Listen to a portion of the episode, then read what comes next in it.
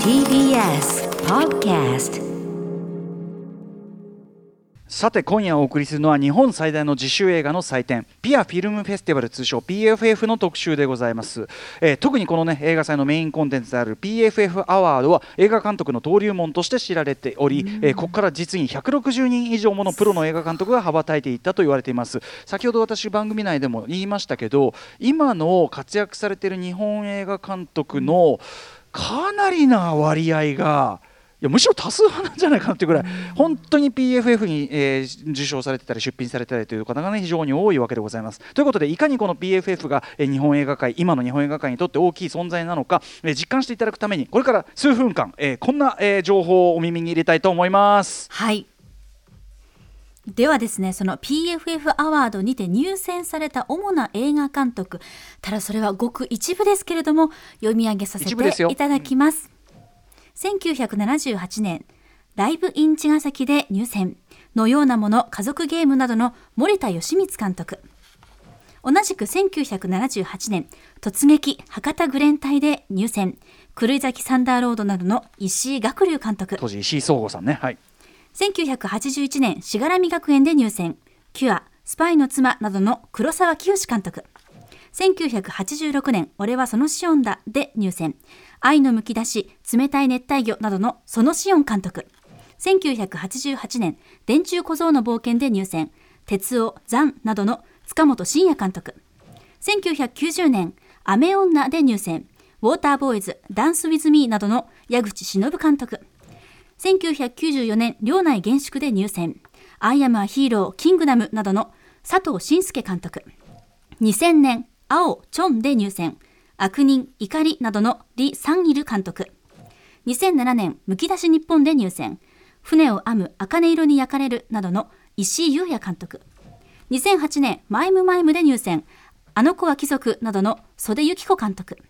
2012年、ハーレス、出会いをめぐる3分間の指紋3本立てで入選。溺れるナイフなどの大和祐樹監督。などなどです。これ本当にごく一部で、はい、荻上直子さんとかもいらっしゃいますし、手塚誠さんとかいろんな方いらっしゃるわけなんですよね。もうこれでも本当に今並べただけでいやいやいやいやというかね。タイトルを読んだだけで、うん、最高の映画祭だなってこれ今思いました。これすべて上映するとなれば。登竜門っていうのが本当にその比喩じゃないじゃんっていうかね。本当に本当にねそういう感じになってると思います。えー、こんな感じでですね日本映画界にとってはななくてはならない、えー、存在になっているこの映画祭についての特集でございます。行ってみましょう。今年もそろそろ開催記念。新人映画監督の登竜門。PFF ことピアフィルムフェスティバルって一体何だ特集？9月8日水曜日時刻は夜8時になりました。TBS ラジオキーステーションに生放送でお送りしています。アフターシックスジャンクションはいパーソナリティの私ライムスター歌丸本日は所属事務所スタープレイヤーズ会議室からリモート出演しております。そして TBS ラジオ第6スタジオにいるのは？はいこちら。水曜パートナー TBS アナウンサーの日比真央子ですさあ、ここからは聞けば世界の見え方がちょっと変わるといいなな特集コーナービヨンドザカルシャーです。今週末11日からおよそ2週間にわたって開催されます第43回ピアフィルムフェスティバル。メインプログラムでもある PFF アワードがいかに日本映画界を支える監督たちを生み出していったのかというのはもうもちろん冒頭からお話ししている通りです、うん、はいそこで改めてこのピアフィルムフェスティバルとは一体いつどうやって始まったのかそして今年の見どころね、えー、であるとかなどなどを解説していただこうと思います。お話を伺うのは PFF で1992年からディレクターを務められて数々の作品を見つめてきた荒木恵子さんです。荒木さんお待たせしました。よろしくお願いします。よろしくお願いします。はい、あの直接お話しするのは初めましてなんですが。あのはい、あのでもね、あの僕荒木さんが出てるトークショーとかも拝見したことありますし、あとそうなんですか、はい、とか、あと森田義満前映画でご寄稿いただきましてありがとうございます。こちらこそありがとうございます。恐縮です。9月16日に発売を控えておりましてというね、まさに PFF 出身ですよね、はい、これね。あの本を読むとみんな世界中の人が森田さんを好きになります。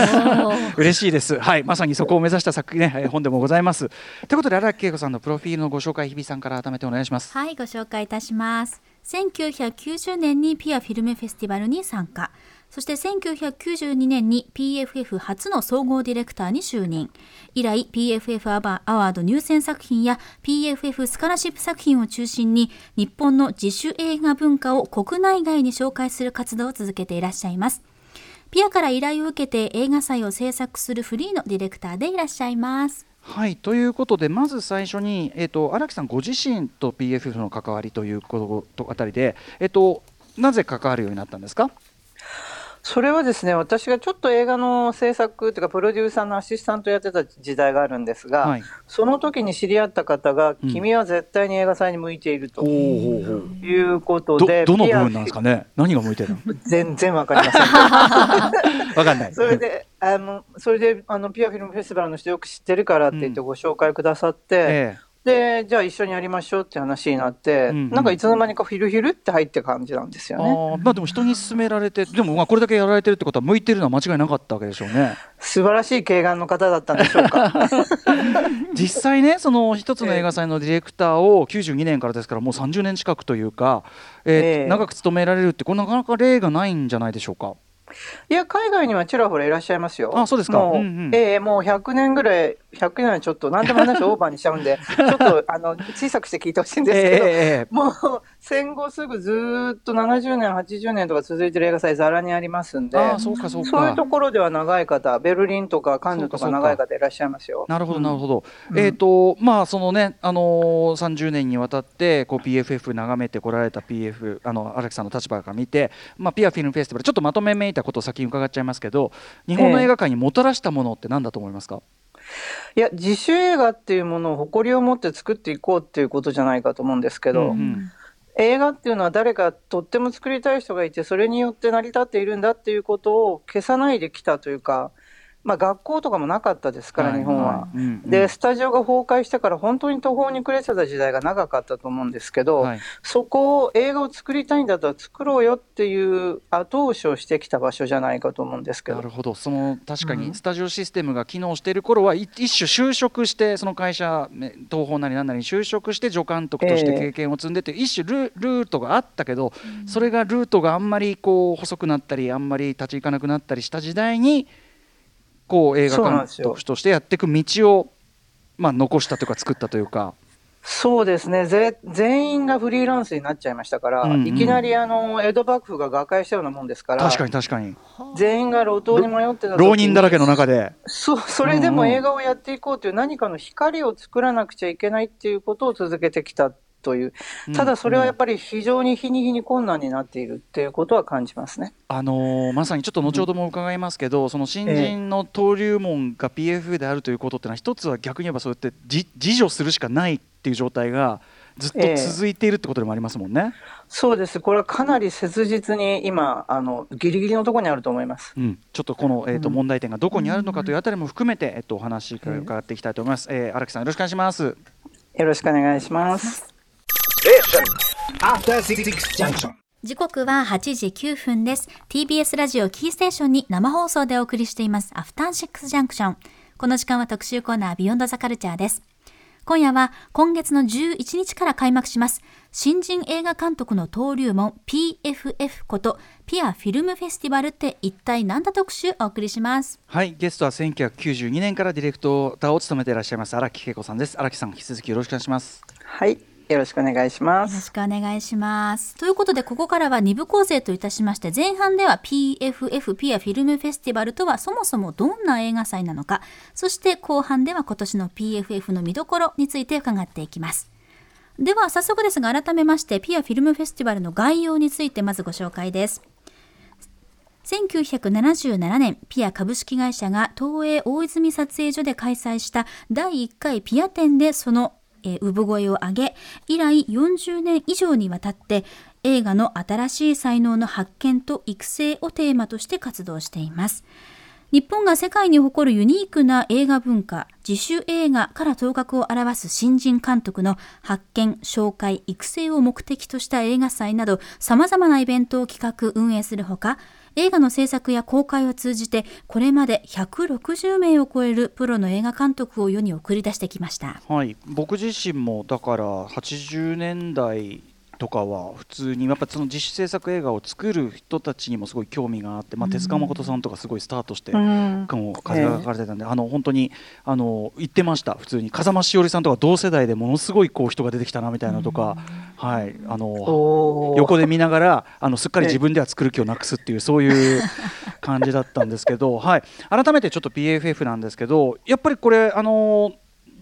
世界的に見てちょっと変わった形の映画祭っていうことなんですよねなんか。そうですね、うん、全くオリジナルなものだったと思いますよ。始まった時は特に、うん、まず自主映画というものがないですから8ミリフィルムを使って長編映画を作ろうなんていう気の狂ったことを思う人がいませんでしたから他の世界には。そういうことなんですか？あ、えー、そもそも。そうなんだ。なんか、えー、なんか僕とかこうずっと最初からあるものとしてあったんでそれは結構変わったことなんですか？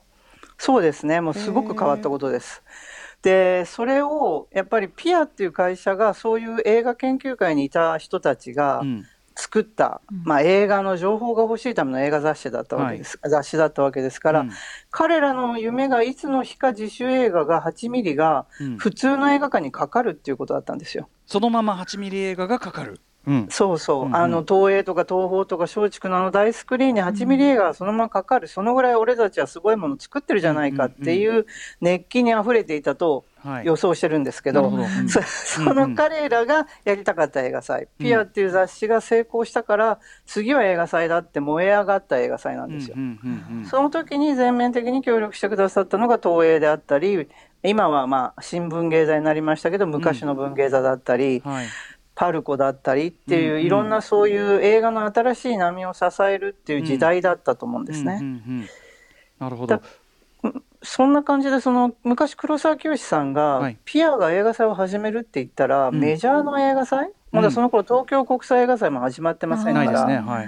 い、いわゆる映画祭はなかったんでその海外の映画祭みたいな華やかな映画祭をやるんだと思ったら、うんうん、自主映画の映画祭をやるっていうんでびっくりしたっていうことをちょっとお話になったことがあるんですけど。ピアで紹介したの当然ね、えー、映画館でこういう、えー、まあ、そのアメリカ映画とかも含めてその我々が普通に見にくな映画の紹介をしてるからそういうもんだと思ったら自主映画。だそれだけやっぱり8ミリ映画をその注目する、まあ、これだけ作られて注目するっていうシーン自体がなんていうかな得意な当時は得意なものだったっていうか。そうですね、こんなに映画を8ミリで作ろうと思ってそれに対してお客さんがいて熱狂して立ち見になってぎゅうぎゅうになってっていうことは、うん、多分世界中で全く起きていなかったと思います。なぜ日本なんですかね、うん。うん。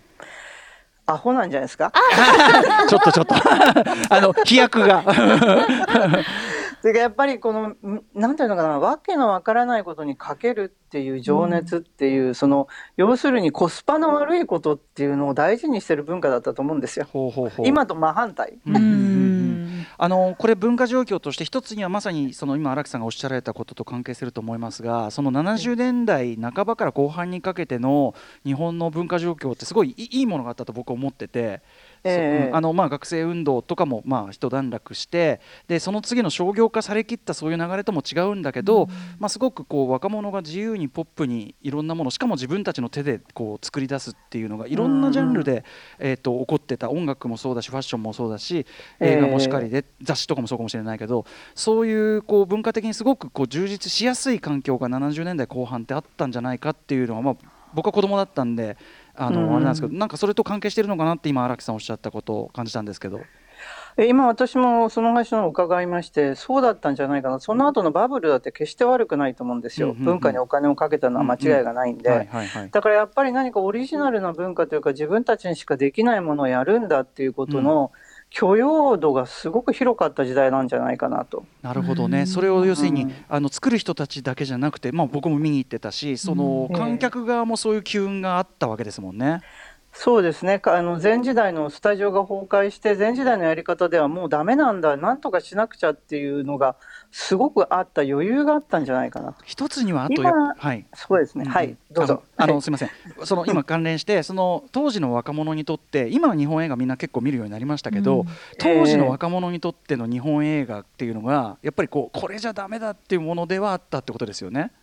そうですね。やっぱりどん底だったと思いますし何を作っていいか分からなくて、うん、東宝が東映みたいな映画を作ったり松竹が東宝みたいな映画を作ったいやみんなが東映のような映画を作ったりっていう 混迷の時代が始まっていたわけで、はい、私もまあここで告白しますけど、うん、本当に洋画一筋洋楽一筋だったので、うん、あのはい。えー PFF に入入ると入ってからめちゃくちゃ勉強しました。あなるほどなるほど、えー、でもそれぐらいおっしゃる通りその若者にとっては、まあ、もちろんそのそれ自体の価値っていうのは別個にあるとしても当時の若者にとってはまあダサいものだし、まあ、こんなんじゃ世界に恥ずかしくて出せないよなっていう中で8ミリの作り手はこう希望が託せるっていうようなそういうシーンだの空気だった感じですかね。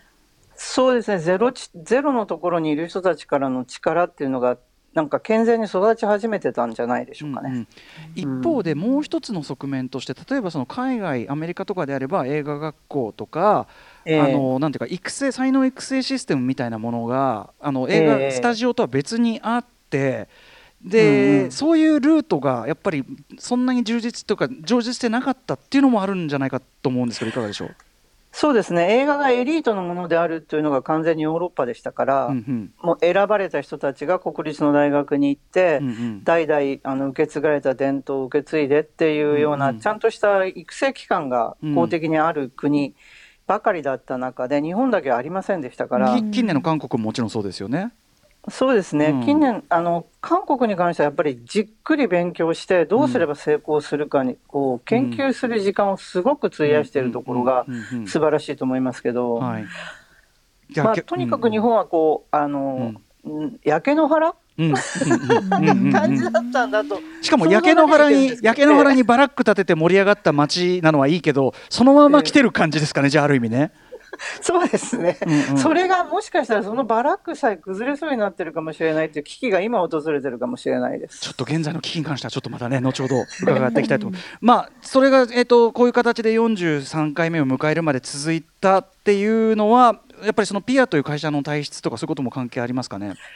やっぱりピアという会社っていう、そう民間企業が映画祭をこれだけの長い間、年月あの続けているのは、世界で唯一の例だと思うんですよ。あやっぱ大体公的機関がやるものというか、そうですね、うん、市であったり、町であったり、国であったり、文化として盛り上げるっていう、映画を交流のコミュニケーションの道具としてフルに使うっていうのが普通ですけど、ピアっていう会社が、その自主映画でとか自主映画の時の情熱あの人たちの素晴らしさを絶対に潰さないって決めてるところが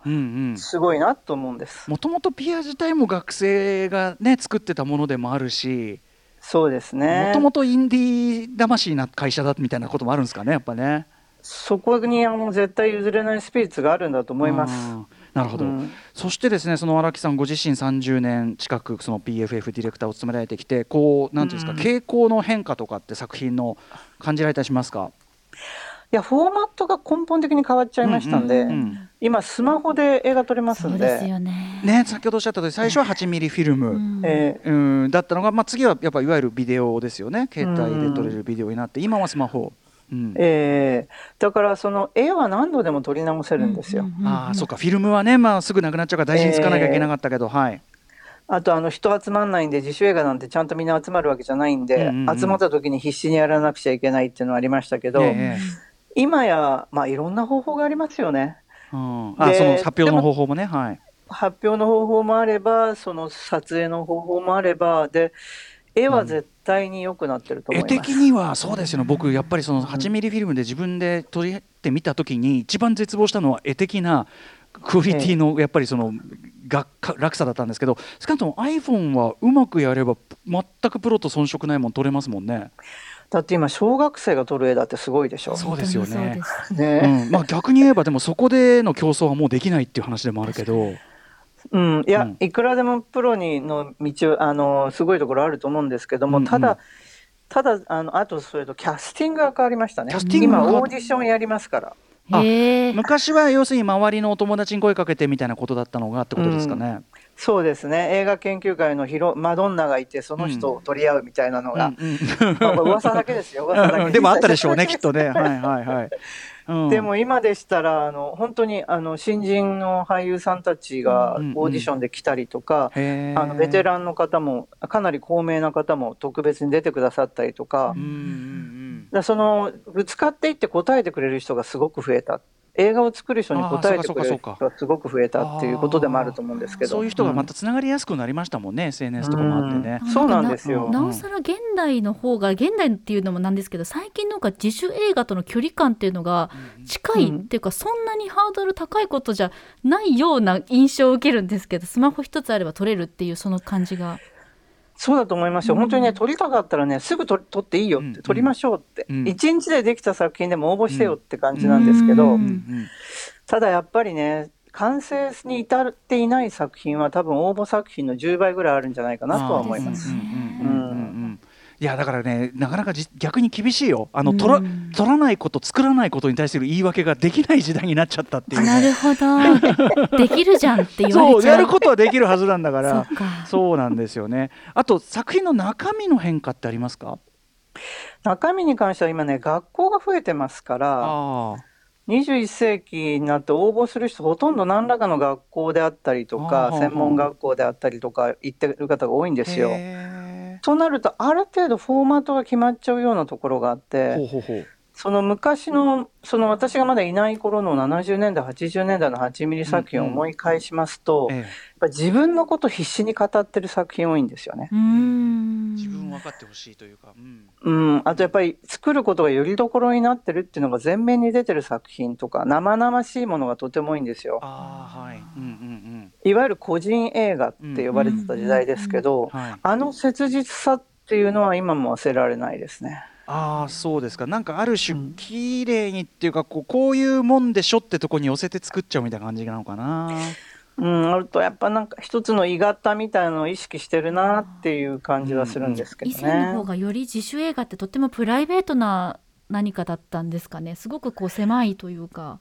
そうですね。あの、本当にヒリヒリするというか、生々しくってちょっと全くダメみたいな作品の率は高かったような気がします。うん、とか、なんかやっぱり実験映画の時代のあれもまだ名残が、僕が80年代とかでもまだ色濃くて、あのレ,、レンズに釘打ちつけるだけみたいなのとか全然あったし。あ。うん、ありますね、あの手のひら切ってるだけみたいなのもありましたし。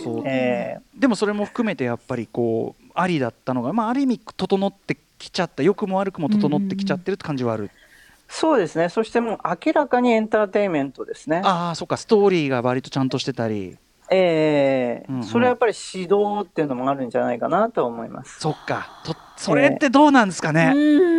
ねそこが難しいところですね。これはね、確かにそれでクオリティ担保できるところもあってもなーっていうね。いい意味でだから、うん、選択肢が広がってなんかこううんと自主映画本来のこう低さ地面の低さというかなんか高いところにどんどんどんどん登ろうとしちゃってるって感じなんですかね？はいいや登るのは全然いいんですよ、うん、みんな少年を大将いいだけじゃないですけど、世界一の映画監督になってアカデミー賞でスピーチをするんだとか、カンヌでスピーチをするんだとかいう、そういう分かりやすいイメージはとてもいいと思うんですよ。それを突き抜ければいいけど、なんかどっか中途半端なところで、頭を並べるような状況は何とかして壊したいなと思ってるんですけど。まあでもそこを突き抜ける才能が出てきうるのもね、こういう世界かもしれないから、やっぱね、まあそれを楽しみ、まあ荒木さんもそれを楽しみにいっぱいご覧になってるわけですもんね、それはね。そうですね。人の可能性っていうものは無限だと思ってるので、うん、本当にあのどんどん行ってほしいと思ってやってます。うん、あのそれこそ今回まあ、ちょっとまた宣伝っぽく何度も言いやがってと思うかもしれないけど森田義満全映画を読むとやっぱその映画こものを作るって一からもうちょっと考えることできるよねみたいな森田さんの姿勢からすごい学べるなと思ってて。そうですね。森田さんってそういうふうに絶対見せないけど、うん、ものすごく悩んでた人なんだろうなって思いますよね。うん。うん、ね、うん、毎作毎作こう一からやり方を考え直してる感じっていうか。そうですね、どうやってすごく頑張ってるって見せないで、スマートにすごいことをやるかっていう、あの感じがなんかどんどんどんどん分かるようになってきました大人になって。もう十分大人だけど。ね、いやいや、わかります、そこもね。はい、ということで、えー、本日はですね、そのピアフィルムフェスティバルの話なんですけど、えっ、ー、と、PFF アワード、まあ、プロの映画監督、まあ、森田芳光さんの話も出ましたけど、えっ、ー、と、荒木さんから見て印象に残る PFF 受賞でこうなんていうかなその後プロとして活躍された監督印象に残っている方とかいますか？印象に残ってる人はもう100人とかにぐらい、200人とか、特にあのボーダーラインだった方とか、本当に残ってるんですけど、あのすごくあの今、有名な方でいうと、うん、佐藤慎介さん、あの、はい、大エンターテインメント監督でもど真ん中じゃないですか、もう、うん、ハリウッド行かれますけど、はい、あのグランプリお取りになったんですけど、はい、その作品って、成瀬幹雄みたいなんですよ。え、この両内厳粛って。そうなんですよ。えー、もうね、このギャップがたまらない。成瀬幹雄みたいな、え、そういうメロドラマチックなというようなことですか？モノクロの静かな映画なんですよ。へえ、あ、そうなんだ。なんか今アクションの印象がね強いけど。そうなんですよ。キングダムが出た時に、うわもうここまで来たのねって、なんか感無量。でもご自身の中に何か見つけられたんでしょうね。俺これ得意かもみたいなことをね。そうですね。あのもともとアクション映画には挑戦したかったなと思いますし、うんうんはい、そういうふうにしての入選とかグランプリとか取ったのに全然今と違うっていう人で。はい他にはまあ矢口さんの「雨女」っていうのも、かなりアバンギャルドな映画なんですけど、今そね矢口さんってもう みんなだ大好きコメディみたいなね大エンターテイナーでしょう、うんうんそのギャップのある人はやっぱつい思い出しちゃいますね。なるほどね。ああの子がこんななってみたいな。すごい。逆に最初からこいつ変わんねえなみたいな人もいる。それは去年登小寺さんを見た時に、うん、古間屋智之さん変わらないっていうその感動がありましたよ。ああいうこうみずみずしい青春みたいなこと。そうですね、うんうん、もじもじした青春。もじもじ、えー、灼熱のドッジボールという15分間のもう伝説になるような短編でグランプリ取ったんですけど、うんうん、いや登る小寺さんって本当に変わらないと思って、うん、そうなんだ。戻る小寺さんもすごい素晴らしかったから、えー、そうなんだ。えー、あとはまあ変わらない人といったらこの人橋口亮介さんですね。はいはい。うん、橋口さんは本当に変わらない、うんうん、最初から最後まで本当にもう生まれながらにその何か描くために生まれてきた人だなって思いますよ。ああなるほど。それは語る口の部分っていうことですか、うん、そうですね。その孤独な魂、うんうんうん、人と人がどうやったら少しだでも一歩でも幸せになれるのか分かり合えるのかっていうアプローチとかその寂しさっていうものをどう映像に変えていくのかとか全然あのもう最初からテーマが大きくあるって思いますよ。うん、面白いっすね、それね。えー、まあ一種そのしおんさんも変わんないかもしれない、ね、そのさんもね、もう俺はそのしおんだもん。えー、まあ森田さんも変わんない組かもしれないし、そうですね。スタンス的にはね。うん、へえ、いやでもなんかこうこの歴史あり人に歴史ありのとこ聞くだけでもめちゃめちゃワクワクする。うん。うんはい、というあたりで、えー、じゃあ後半いきましょうかね。そうですね、うん、えー、PFF とはどんな映画祭なのかここまでお話伺ってきましたがでは後半です今年の PFF の見どころについて伺っていきます。はい、ということで、まあ、いろんなプログラムがある中で、えーと、森田義満70歳ご存命であれば70歳であったことに引っ掛けて70祭りこうやって70歳、えーと、この PFF の中でも、えーと作品上映がありますよね。はい、あります。4作品上映します。うん、それもフィルムで上映します。おフィルム上映。うん、えーでその4作品それぞれトークゲストに来ていただきまして今、うん、あの活躍中の若手監督にそれぞれ森田愛を語っていただいて、ええ、次世代につなげていくというテーマです。これがねちょっと荒木さんこれはねトークショーの座組がね、え、もう良すぎっていうか面白そすぎであの作品と作品とその人のこの感じとかも含めてどんな話すんのかこれめちゃめちゃ面白そうなんですけど。でしょ、うん、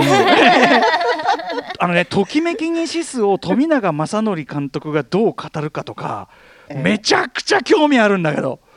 富永さんって1年に1回は脚本あのときめきにシスの脚本を読み返すぐらいの人ですよ。へえお好きだからってことなんだ。やばいなとかね、えー、森田修一さんもねそれからで森田修一さんはあれですもんねあの沖田さん、ね、沖田さん 沖田さん沖田修一さん。あの、本人もご寄稿いただきましたし石川圭さんもご寄稿いただいたけど39を石川圭がどうかしかも向井康介さんとかそうですよ。二人の間で盛り上がってるんですよ。あと松井大悟さんがね「クレナズメ」も素晴らしかったけど松井大悟さんがメインテーマどう語るとかね。そうですよ。やっぱりみずみずしさといえば松井さんでしょう。ね、いやこれナイスナイス座組です荒木さん。うん、でもナイス座組すぎてチケットがもう取れないんですって？あの最初の日曜日のは完売したんですけど、もうでもこれトークを記録してどっかで公開しようかなって今真剣に考えてるんお願いしますよ。皆さんが OK でしたら。お願いしますよ。いや、えー。なんならその森田義満全映画にそこもあの合体させたいぐらいだわ本当にもう。どんどんどんまだやるんですか？あのどんどん増やしていきたい。どんどん合体させていきたい。いやーでも本当にね素晴らしいですね。ちなみに、えっと、この企画っていうのは、えっと、どうどうやってこう実現したというかこうけ実現への経緯なんていうのは？これはもうもちろんその三沢さんがね奥様の。はい70祭りを何か盛り上げたいってことでうん。ご相談があった時に、うん。いやもうこうなったら森田さんのあの全歴史を振り返るみたいにいろんな森田さんのゆかりの場所で、うん。いろんな映画をやって全コンプリート上映をしてスタンプラリーをしませんかって話をしたんですけど、スタンプラリーは実現しませんでしたけど、うんうん。まあ、それを基本に、うん。あの話が進んだようですごい嬉しいんですけど、はい。うちとしてはやっぱフィルムでやりたいっていう、うんうんうん。フィルム元フィルムセンターを超えたフィルムアーカイブなので、はい。うん。国立映画アーカイブなのでフィルムでやりたいっていうことと、うんうん次世代につなぎたいので、はい。ゲストは若手をっていうことを提案したんです。いやもう最高です、もうこれは本当に素晴らしいあれだと思いますね。ちなみに荒木さんご自身って森田さんってこう合流というかそのあたりはいかがなんですか？全然ないですよ。あそうなんだ。一度だけゲストトークにお越しくださっただけで、うんうんうんうん。もう巨匠すぎて怖すぎて、はね。そうあそういう感じですか荒木さんからして。そうですよ、怖いですよ。なるほど。だってだもうだ超ビッグネームでまあそうですけどね。僕生前にお会いできてないんで、もう言いたい放題なんですよ。うーんそっかそうなんですね、えーなんでもなんか PFF の審査員をオファーされたけどお森田さん断ったんですってね。そうですね。あの俺は審査みたいなことは私はあのぜ決してできませんみたいな感じで、言いそう。一貫して全部あのお断りししてます。でもその代わり他にできることは何でも協力しますっていうことだったんですけど、うんうんそう言われてもそんなにね協力してもらえるようなおそんな怖いわって言えないわって。ね、でもそのおこがましいも多分本心でしょうしでもその若い才能のためにもちろん若き日の自分が育ったわけだから何かこう、協力をっていうのも多分そこも本当に嘘はなかったと思いますよね、やっぱね。とってもあの新しい人と知り合うことはとっても楽しみにしてらしたと思います。うんうんそうですもんね。はい。うん。ということで、まあ、これはある種こう PFF が生んだ才能のまあ開講というかねレトロスペクティブという意味での、えー森田義満70歳の上映企画もありますと。これちょっといける人絶対食べてくださいこれ。やばいからこのメンツ。見逃せない瞬間です。やばすぎるから、うん。そしてさらに他に今年の見どころとして荒木さんどんなあたりがあるでしょ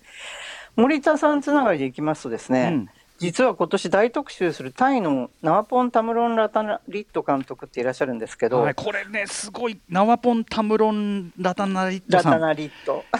ナワポンと呼んでくださいってナワポンさん感じですけど。ナワポンすごい才能なんですってね。僕まだ拝見してないんですけど。この人ね軽やかなんですよ、うんうん。でデビューで10年なんですけども長編7本撮ってるんですけど、日本の監督そう簡単にそううまくはいきません状況で、これだけそれも多彩なんですよ作品が。いろんなジャンルを取ってる、いろんなジャンル撮ってて、うんうんうん。軽やかで。はい、でもねその彼のことをやろうと決めていろいろ彼とも話して、ええ。いろいろフィルモグラフィーとかカタログとか作ってて、うん、森田さんが思い出されてしょうがないんですよね。あその、まあ、多彩であることもそうだしでも軽やかである点とか、ええ。うんうん。でそのデビュー作の「36のシーン」という映画があるんですけど、これの時にはオンラインでトークをやるんですけど、ええええ最初に上映する12日の日曜日なんですけど、うんうん。これって自分でた短編ではものすごくもう名を馳せてたんですよ、彼。はいはい。うん。でも長編デビューしたいしたいと思いながら全然チャンスがつかめないんええで、ええ自主制作に踏み切って、ええうんうん。企画から制作から公開から宣伝から全部自分でやったっていう、うんうんこれはまるでのようなもののようなものね、確かにまさに、ええ。あし明日その話するかね、あのおなじみ、森田義満漫談、おなじみね、これね、やりますけど、うん、あそうなんですね、そういう、だから自力でやっちゃったっていうのもそうだし、そう。で、ん。そういうのもに似てるしその時代の要請に合わせてうあの受注仕事も自分の色に変えちゃうし職業監督風にもできるけど、でもやっぱりそのその人のやナーポン映画になってる、森田映画になってるみたいなところも共通する。そうそうそう、うんですっごい似てるなって思っちゃって、うんうんうんこれは絶対あのそそういうところ他にも発見する方いらっしゃるだろうと思ってですね、ええうん歌丸さんには聞いてもらおうと思って。いやね本当にいやあのー、ナーポンさんご自身も日本映画からの影響というのは公言されてるんですよね。そうですね。もう浴びるように日本映画を見て、で日本の文化に詳しいこと詳しいこと。もうね驚異的ですよ。あらゆること、音楽から食べ物から文化から美術から建築から、バカみたいに知ってる俺たちより知ってるパターンだなこれねきっとね。知ってるなんかリスト送ってもらったんです、今夜の好きなものってリストをカタログに載せたんですけど、う半分も知らないみたいな人多いと思いますよ。そうかそうかそれをちゃんとでも自分流に紹介してこれちなみにもちろんタイ映画ね面白いものあの近年もすごいいっぱいあるけど、うん、タイの中でもやっぱりすごくこうナーポンさんっていうのはじゃあそうですね独特です、うん、独特。我が道を行く、ええ、うんうん。全然他の人と同じじゃない、本当に自分の道を行ってるので、これね、日本映画、日本語で喋って日本映画って言われたら日本映画に見えると思う。あへえ、その絵的な感じとかも。うん。へえ。あもうだから、うんうん、今のボーダーラインが壊れちゃったこの世界の、うんうん、あの越境した世界の映画の先頭走ってると思います。へえ。いやこれ絶対見たいわなポンタンブロンタン。絶対見てほしいの。ねえしかも、えっと、影響を受けた人の中では岩井俊二やっぱね岩井俊二さんのアジアの影響本当に大きいって話あの少年の君の中でも言いましたけど岩井俊二さんの影響もやっぱ大きいんですもんね。そうですね岩井俊二さん最も重要な監督だと思いますアジアにおいて。うんうんうん、うんね、だその岩井俊二さんはでも PFF あの落ちているっていうこれがまた面白い面白いですけどね、ね、落ちている人の話はしたくない いやでもね荒木さんこれねあの音楽業界でもねあの例えばライムスターとか後にねあの国民的人としてはイーストエンドもコンテスト落とされ組なんで 僕ももう僕もなんならもう岩井俊二であると。これはもう。いや岩井さんはですね私のいない時なんですけど、うんうん、もっと前なんですけど岩井さんはあまりにもうまくてあまりにもすごかったんで、ええ、その頃はその、えーと、推薦人がいて推薦をしていくシステムでコンペじゃなくて誰も誰かが絶対これ押すよねと思って誰も押さなかったっていう蓋を開けたら誰も押してなかったっていう結果だったっていうんですよ。確かにそのシステムありましたね。そうだそうだ。広すぎと思って。ね。だから良すぎて落ちたみたいな、え ー、そうそうそう、えー、えー、誰もしてなかったの？みたいな結果になったまあ、後にねそれをバネにされたのか岩井さんね。もうそれこそ本当にアジアでの影響力、うん、最も重要と荒木さんがおっしゃるような存在にもなって。うん、まあ結果オーライということで。そうですね。でもその時のメンバーに大島渚さんもいらしたので、うんうん、大島さんは後日映画監督協会新人賞を、うんうん送ったという。詫び、詫びとして、詫び代わりで。詫びだなと。なるほど。とにかく皆さんこれ注目。あの今出てる記念順とかにもね、あの記事が載ってますけど、ナーポンタムロンラタナリット監督、タイの監督です。えー、これの特集上映もあったりすると。えー、あと今年のその日本のその実制作作家で荒木さん注目の方、もちろんねいろんいろんな方いてあのみんな注目なんだけどえーと、いらっしゃいますか、どなたか一人あげる、一人というか、ここら辺あげると PFF アワードの方ですはい、そうです。か、はい、コンペの方では、やっぱりこの歌丸さんに聞いてほしいのは、うん、キロっていう高校生が撮った映画があるんですけど、高橋いぶきさんって、高校時代にいとこと2人で、もう高校、うん、その時から映画監督になりたいと思って、はい、今、立命館に行ってらっしゃるんですけど、うんうん、その彼は、えー、歌村さんのラジオを聞いて、俺も映画撮っていいんだと思って映画を撮りました。出世しろ、めー へえ、あ、そう、嬉しいです。こんな、こんなに嬉しいことはないですよ。えー、キロ、へえ、そうなんですね。えー、うんうん、ぜひ、あの、個人的に賞をあげてほしい。あ、俺が乗り込んでて。誰なんだ、お前はってね、言われますけどね。あと、その、えっと、PFF アワード、もちろんね、他の作品も含めて、これももちろん再注目だし。あと、えっと、企画シリーズ、音楽映画シリーズやってるんですよね。音楽はこれ続けて3年目なんです、うん、ビータ・バラカンさんに選んでもらって、うんうん、で音楽映画ものすごいジャンル広いんでうちは、うん、あまあ、他がなかなかやらないであろうブラックミュージックのことを、うんうん、バラカンさんの大好きな、はい、ということで3年目なんですけど、うん、今年は初めてあの日本未公開の作品やります、はい、三河リスマキが撮ったあのミリアム・マケバの映画なんですけど、これ割とオーソドックスなドキュメンタリーです、はい、音楽ドキュメンタリーで。はい、うんうんで音楽映画は権利というか上映権利を取るのがこんなに難しいんだっていうのを3年間でひしひしとな、ま、学びました。それはやっぱり音楽側の著作権者のあれも入ってきちゃうからみたいなことでしょうかね。そうですね。あの劇場公開とかだったら権利できる取れるんだと思うんですけど、うんうん。あの配信だとか、は DVD だとか、ええ。映画祭のための上映っていうのはなかなか、もう本当に難しいですあそうなんだ。ね。うでもなんか僕すごくいいなと思うんですよね。その映画祭に音楽映画企画の一角があると要はある種フェス的に盛り上がる部分じゃないけどやっぱり、うんうん、あの祭りとしての花が違うっつうか、ああそっうん。かそっか、うん。いい気がしますけどね。音楽っていうのはやっぱり映画よりずっとダイレクトに人のこう心を伝えるところがあるので、うんうんうんそれと映画が合体した時の強さみたいなのはずっと紹介していきたいなと思ってるんですよ。そうか音楽、確かにその音楽映画っていうまあいろいろありますけどミュージカルとかドキュメンタリーとかいろいろあるけど、ライブ映画もあるけど確かにそうですね。その音楽映画ってなった時のパワーの強さそれこそ我々がなんであんなインザハイツに感動しちゃうかっつったらやっぱそれはねとかね、ううん。んううん。んそう確かにそうだな。うんうん。なんかやっぱりそこで演音楽やってる人の切実さみたいなのって映画で増幅されて伝わってくるから、うんうん。確かに。そうかそうか。それを見てる側ももう震えてくる、うんうん。そうですね、うん。今やってるサマーオブえ？ザサマーオブ？えっ、となんだっけ？えっ、とどうせした。はいあのクエストラブがね監督してるやつ。えっ、とそうそうそう。えっ、とえっ、とえっ、と革命は報道されないだよ。えっ、とえっ、とはいサマーオブサマーオブサムが出てきちゃってダメだ。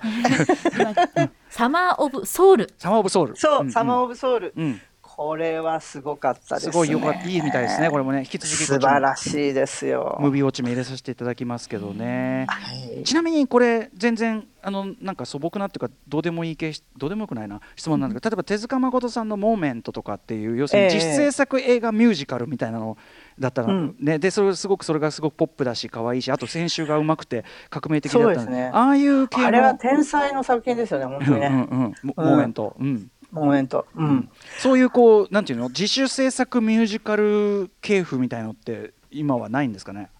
途切れてますね残念ながら。狙い目じゃない？諸君。あこれ。そうですよ。そうですよ。になぜやらない人がやらないことを？うん。ね そうそう人がやらないことやるっていうのはまあ基本の木ですね。えうん。ねえいやだからあのでえっ、とちょっとこれいろいろ伺っていきたいんですけどえっ、と、ええ。PFF あのこの後も言うけどピ結構見やすくなってるんですよね？アワード作品っていうのが。そうですよ、うん。あの超エンターテインメント多いですよ。あだしそのあの見る方法そうそうそうそう、うん。配信もやります。あの、うん。ハイブリッドです。3年前からハイブリッド開催の PFF、うん。ですので全国どこにいらっしゃってもこの PFF アワードコンペティション作品は見ることができます。これはですねなんと,、えーとうん。これはまさに昨日かえ月曜か、えー、とやった独創映画館というねあと日本のインディペンデント玉井さんですね。はいそう玉井さんやってる、る独創映画館と、あと我らが UNEXT も配信する。UNEXT なんだこのお俺たちのバックアップぶりは一体。う んいやご担当の方ものすごく熱心で、はい。い、や感動するやっぱ人ですね。すすべての動きは人ですね。やっぱそういうでその組織の中に熱意ある人が一人いるかいないかで本当変わりますもんね。そうですね。で独創さんの方はね、うん。観客賞の投票もできます。なるほどなるほど。じゃあ参加もできちゃうわけだ、これによってね。そうです。でうん。観客賞を取った人はスカラシップの権利が与えられますので、うんうん。デビューの監督につながるかもしれない。商業映画のデビューをしていくかもしれないということですからあなたの一票が日本映画の未来を作っていくってこれ冗談抜きでですよね。うん、うん。ありますよ。てかあるある。すごくある。ということで、まあ、あの先ほどご紹介いただいた作品も含めてこちらも、えー、と皆さんどこにいらっしゃっても今この時代ねご時世ですから、えーお越しいただきづらい方もですねうん。見ることができる、そして参加することもできるというそう BFF でですす。はいということでできれば大きい画面で見てねって感じですけど、うん。うんまあそうね、まあそうね、それはそうだ。はい、映画館気分をちゃんと整えてね、やっていただきたいんですけど、はい。えー荒木さん、えっ、と最後に伺いたいんですけど、PFF この先の目標というかこうしていきたいとかってありますか？目標ですか？いや継続するっていうことが最大の目標じゃないでしょうか、うんうんうん。あとは、えっと、やっぱりどんどん国境を越えていかないといけないので、うんえー英語字幕をつけて配信するっていうのはやりたいですね。ああやはりねそうですよね。うんあのー日本のその映画監督もっと知られていいのにだから森田さんとかもうちょっとこう訳されて出されてもいいんじゃないいろいろこう思うところも、春とかをもうちょっと例えば英語版のあれにしてできねえかなとかね大変みたいですけどねねなんかねやっぱそれをやろうと思うとね。やっぱりね DCP が今必要ですようね。んあのーでもう、うんうんあるできると思います。うんはい。まあ、そういう海外に持っていくっていうのもそうですし、あのちょっとその最初の方でも伺いましたけどその今日本のでもインディーの作り手その人種制作の世界が、えーと、うん、今までになく厳しくなっているというお話。これちょっと具体的にはどういう部分で厳しくなっているということでしょう？まずあの監督が何もかもリスクを負って公開をするっていうことがすごく増えてますよね。あその劇場公開が増えてるんですけれども、うんうん、自主映画の、うん、でもこれって配給とか宣伝がついてくれるわけじゃなくて、うんうん、自分でなんか必死に頑張れみたいな世界になっているんですけど、これはねやっぱり監督って企画をいっぱい持ってていつでも企画を提出できるような状態でいてほしいんですけど、もう配給宣伝ってなるとそれだけで半年ぐらい取られちゃうわけですよ。そうですよね。あの独創の玉井さんもおっしゃってましたけど、うん、要するにずっとその映画にもう全く見入りがない状態で何年も耐えなきゃいけないみたいな。うん、そうそうそうそう。うんうんうんだからもうやっぱり周りの大人はその監督を監督に集中させるっていうことにそろそろシフトしないと人材が死んでいっちゃいますから、はい、そういうことを考え直さなくちゃいけない時期に来たなっていうか、もうみんなでもうちょっと考え、整理し直しましょうっていう感じがしてるんです。なんかそのプロの映画界も含めて、まあ、これ音楽空間もそうかもしれませんけど、ある種こう情熱の搾取に頼ってきた部分っていうか、あの苦労してなんぼ、えっ、ー、とこうなんていうかな、そのもうむちゃくちゃなそのあれをしに耐えてこそなんぼみたいな、ちょっとそういうのが続きすぎた結果、全体地盤沈下みたいな。そうですね。やっぱりそのすべて、世の中のすべてのことはそうですけど、フリーランスというか、うん、定職についていない人について、顧みなさすぎ。はい、はい、はい。この現実をなんとか変えていかないと、うん、いやもう国力落ちっぱなし、うんはい、目の前ギリシャみたいな世界ですよ。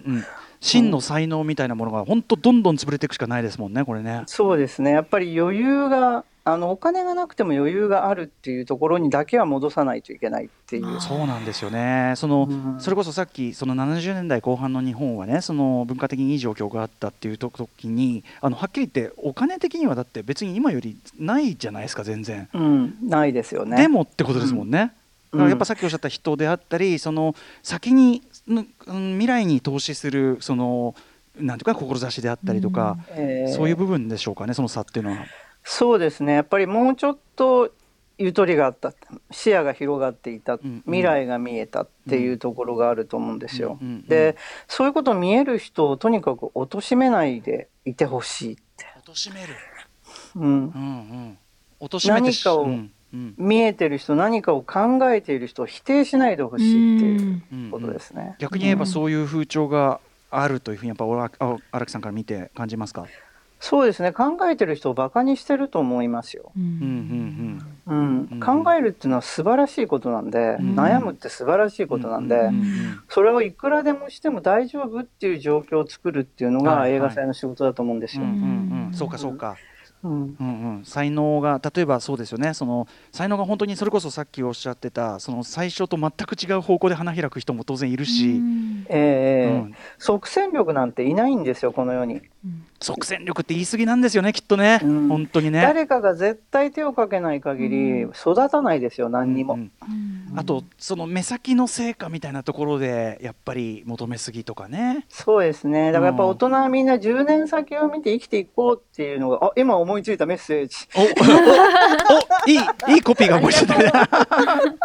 いやでもあの大事なことだと思いますもちろんね、うん、まあでもその人材育成という面に関してはそれこそ PFF が逆に言えばいてくれてよかったっていうかこれなかったらどうなってたんだっていう恐ろしい日本映画の現在であり未来でもあるから、